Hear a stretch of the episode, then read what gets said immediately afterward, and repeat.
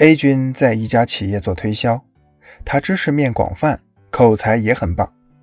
他经常会出一些奇思妙招，因此在与客户交谈时，总能找出共同话题，并且以渊博的知识征服了很多大客户。一天，A 君说：“经理，大客户 J 先生说快签订合同了，请您去做最后的决定。”哦。这次我可有机会见识一下你的口才了。听大家说你知识很渊博嘛。经理对他说。随后，他们一起来到客户的办公室。使经理感到惊讶的是，A 君没有在办公室里与客户谈业务，他直接请客户去了附近的咖啡厅。到咖啡厅里坐定之后不久，便与客户就飞碟射击的话题。热火朝天地谈论着。经理与 A 君一起工作几年，关于飞碟射击的理论，经理从来没有听 A 君谈起过。他一直认为 A 君对这个东西不感兴趣。但是那天谈话，双方都很愉快，订单顺利地拿下来了。事后，经理问他：“你怎么领他到咖啡厅里谈工作？办公室里不是很好吗？”还有，你怎么对飞碟射击的知识了解的这么透彻？哦，这个嘛，因为这个客户比较特别，他不喜欢在刻板的地方谈业务，关于射击方面的话题。上次去他家，偶然看到他们家墙上挂着枪和刻着他名字的射击纪念碑，后来在这方面做了一些准备。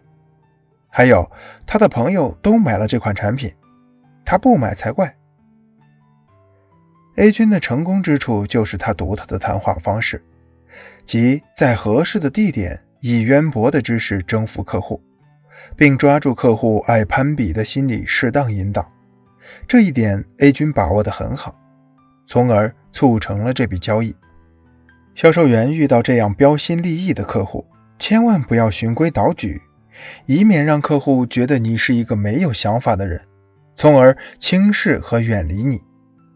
那么，销售员该如何获得客户的认可和青睐呢？一，将谈客户想成是交朋友。一般追求个性化的客户都很随性，他们觉得喜欢或者好的事情就会去做，不会有太多的顾忌。所以，销售员在与他们接触之前，要丢掉社会的固有思维模式，从客户的需求出发。把和客户沟通当作是与朋友聊天，只有客户觉得高兴，不妨顺着他们的意思。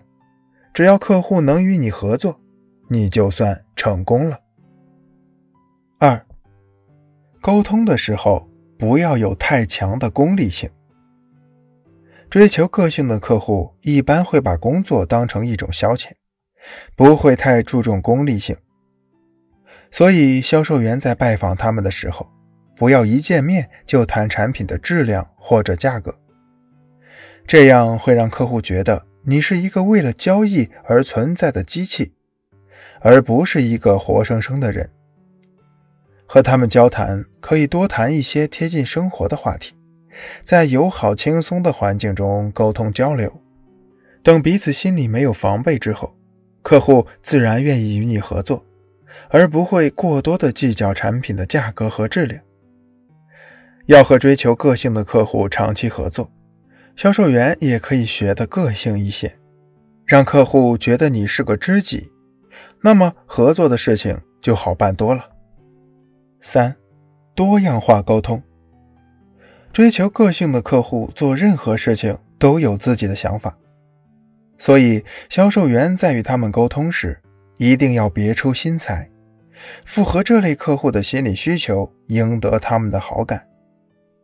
比如改变见面的地方，不要每次都在对方的办公室里，要让客户觉得你的生活是丰富多彩的。你不仅会工作，还会生活，客户就会打心眼里欣赏你。征服了对方的心，自然就很容易达成合作。